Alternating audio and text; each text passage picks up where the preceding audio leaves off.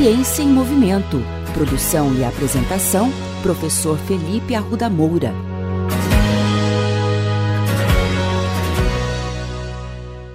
Na semana passada, o mundo foi surpreendido mais uma vez.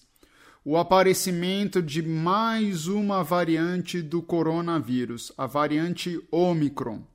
A variante foi confirmada em regiões da África e preocupa especialistas internacionais de saúde por ser portadora de dezenas de mutações genéticas que podem, de alguma maneira, afetar os índices de contágio e letalidade.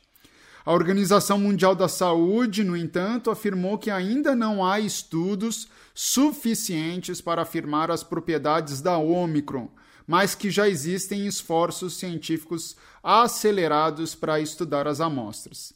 Nesse momento, então, especialistas do mundo inteiro se mobilizam para conhecer melhor essa variante, seu possível impacto no mundo e as ações de contenção. A nós cabe aguardarmos os novos posicionamentos das entidades responsáveis e nos mantermos firmes na nossa meta. A ótima notícia é o processo de vacinação no Brasil que já conseguiu aplicar a primeira dose em quase 75% da população e mais de 62% já estão totalmente imunizados com as duas doses ou dose única.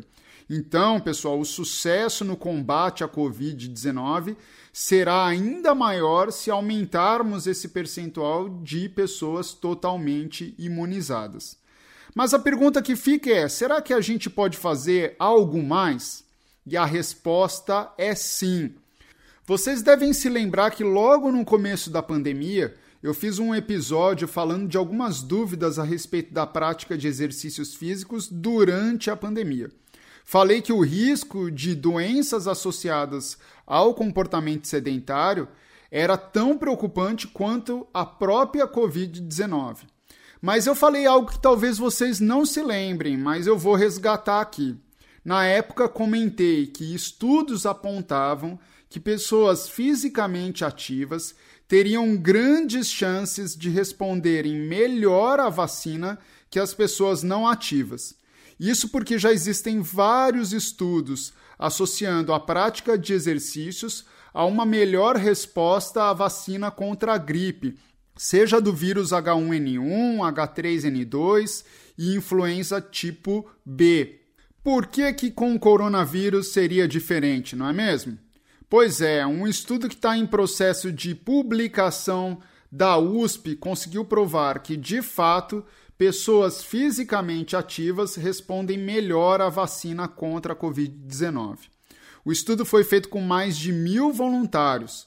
Amostras de sangue foram coletadas logo após a aplicação da segunda dose, bem como 28 e quase 70 dias depois. A qualidade da resposta vacinal foi avaliada por meio de diversos testes laboratoriais, sendo os principais aqueles que mensuram a produção total de anticorpos contra o coronavírus e também a quantidade específica de anticorpos neutralizantes, que são aqueles que são capazes de impedir a entrada do vírus na célula humana. Um modelo matemático também foi usado pelos pesquisadores para compensar possíveis distorções que variáveis como idade, sexo, índice de massa corporal e até mesmo o uso de imunossupressores poderiam causar. Isso óbvio, né, pessoal? A gente sabe que o funcionamento do sistema imune é diminuído em indivíduos idosos e em usuários de corticoides e outros moduladores imunológicos, assim como possivelmente em obesos. Então é preciso tentar eliminar todas as covariáveis que poderiam influenciar nos resultados. E os resultados foram muito interessantes. Para pacientes imunossuprimidos, fisicamente ativos, eles apresentaram uma chance de 1,4 vezes maior de atingir a soroconversão, ou seja, produzir a quantidade necessária de anticorpos. O fato de ser fisicamente ativo também foi associado a um aumento de 32% na quantidade de anticorpos para esses indivíduos. Já entre os voluntários sem doença autoimune, a chance de soroconversão foi 9,9 vezes maior entre os fisicamente ativos e observou-se um aumento de 26% na quantidade de anticorpos. Portanto, meus queridos ouvintes, se vocês querem se proteger da nova variante que vem por aí ou qualquer outra, com muita segurança, a mensagem que eu trago a vocês é a seguinte: vacinem-se com todas as doses disponíveis e sejam fisicamente ativos. Essas são as suas melhores armas no combate à Covid-19.